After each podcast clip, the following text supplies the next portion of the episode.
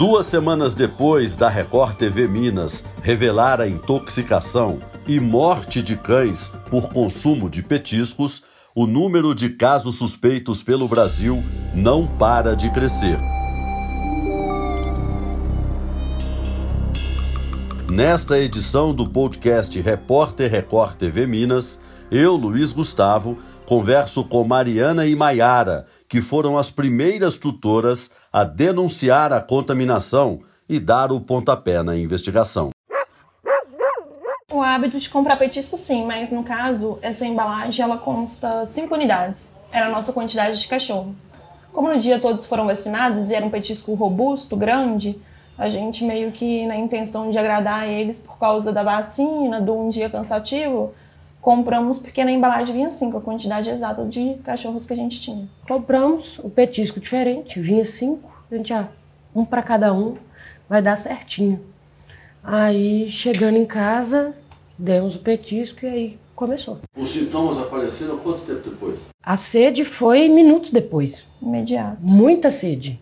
A ponto de ter que encher os potinhos, né, daqui de baixo, os potinhos que ficam lá em cima, porque eles estavam bebendo água muito muito mesmo. E aí depois vieram os vômitos. E esses vômitos continuaram, continuaram, ficaram prostrados, mesmo depois de levar no veterinário, medicados, eu hidratando eles durante o dia todo, eles continuavam prostrados e continuavam vomitando sem parar. Até sem alimentar direito, eles vomitavam. Ficavam forçando um vômito, né, que no final já não tinha nada.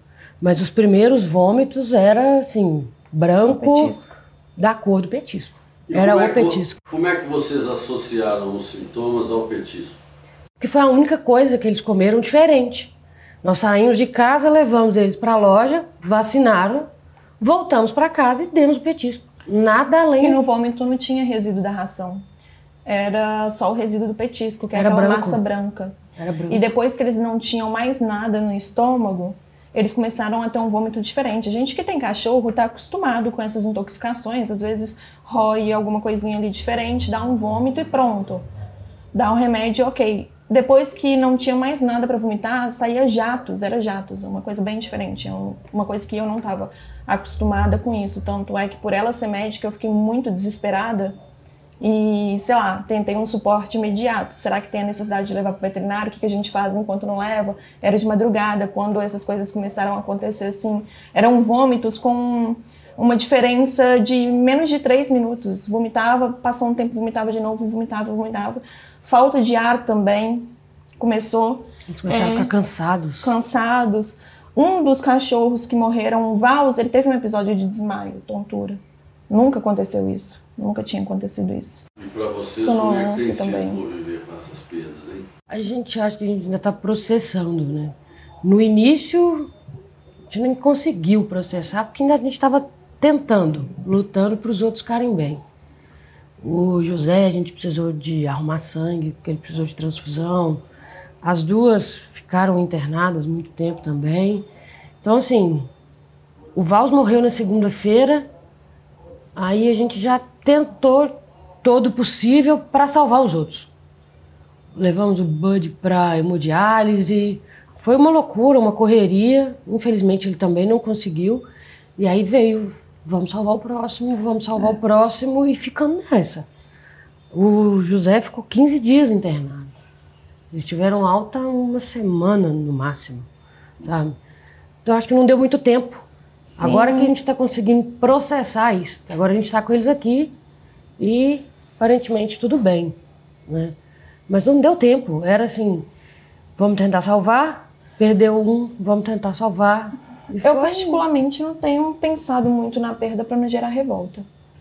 Porque o sentimento de revolta é uma coisa que eu não quero alimentar dentro de mim.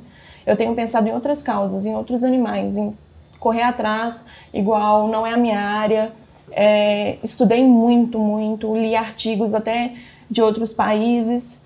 Então, assim, na tentativa de ação preventiva, de alertar as pessoas, porque se a gente pensar na nossa perda, da forma com que ela aconteceu, vai gerando um sentimento de revolta e a gente deixa de dar atenção para aqueles que ainda precisam. Que a gente tem três que estão medicados, tomando remédio e que precisam da nossa atenção. A gente não pode meio que sentir, ficar para baixo. A gente não sofreu esse luto na tentativa de ainda assim é, fazer com que o José tenha essa recuperação plena, que ele não vire um renal crônico. Fora a Estela, que está com uma anemia, então a gente tem voltado a nossa atenção para esses que, graças a Deus, ficaram, entendeu? A substância química conhecida como monoetilenoglicol também foi encontrada em uma marca de cerveja em Belo Horizonte três anos atrás. Na época, dez pessoas morreram.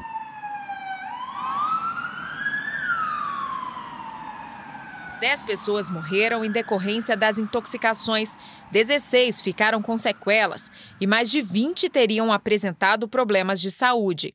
As investigações sobre o caso começaram em janeiro de 2020 e o inquérito foi concluído em junho do mesmo ano. A polícia confirmou que vários lotes de cerveja da marca Baker continham dietilenoglicol, uma substância usada no processo de resfriamento e que não poderia ter contato com a bebida. Eu perdi 100% da audição. Atualmente eu escuto através de aparelhos Além disso, eu não tenho o movimento dos pés e nem a sensibilidade nos pés, como também ainda tenho dificuldades nos movimentos dos dedos da mão, que é toda a parte periférica do corpo. Vocês não querem falar de revolta, mas qual é o sentimento então? Acho primeiro culpa, de tipo, para que que eu comprei?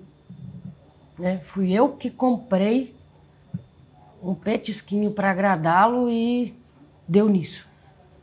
Meu... O primeiro sentimento que me vem é esse. E depois, revolta, porque a gente tentou avisar. E vários outros cachorros morreram depois disso. Nós comunicamos, né? Eles comeram no dia 2. No dia 5 de agosto, nós comunicamos. Sabe? Todo mundo sabia disso. E outros tantos cachorros morreram depois, foram lá, pegaram na prateleira o mesmo petisquinho que matou o nosso e ele continuou lá por muito tempo. Dia 29, se eu não me engano, uma semana atrás, eu comprei outro petisco. Sabe? Tá lá. Ficou lá enquanto não se espalhou isso e várias outras mortes surgiram, não acreditaram. E vocês avisaram para quem inicialmente? Para pets, para o saque da Bassar, para o saque da PETS, para o veterinário que atendeu PETS. eles no dia. Da clínica Seires. Da clínica da PETS. É, nós fomos lá no dia que eles foram internados. O Avisamos pessoalmente. É, o sentimento de revolta ele existe, mas a vontade de alertar as pessoas, a vontade de correr atrás de resposta, inibe esse sentimento porque a gente precisa manter a cabeça no lugar até mesmo para correr atrás de prova, para você pegar o corpo do seu bichinho em uma caixa e levar para necrópsia, você não tem direito nenhum de ficar triste, porque senão você nem sai do lugar, você nem pega. Então, a revolta não pode ser confundida com justiça.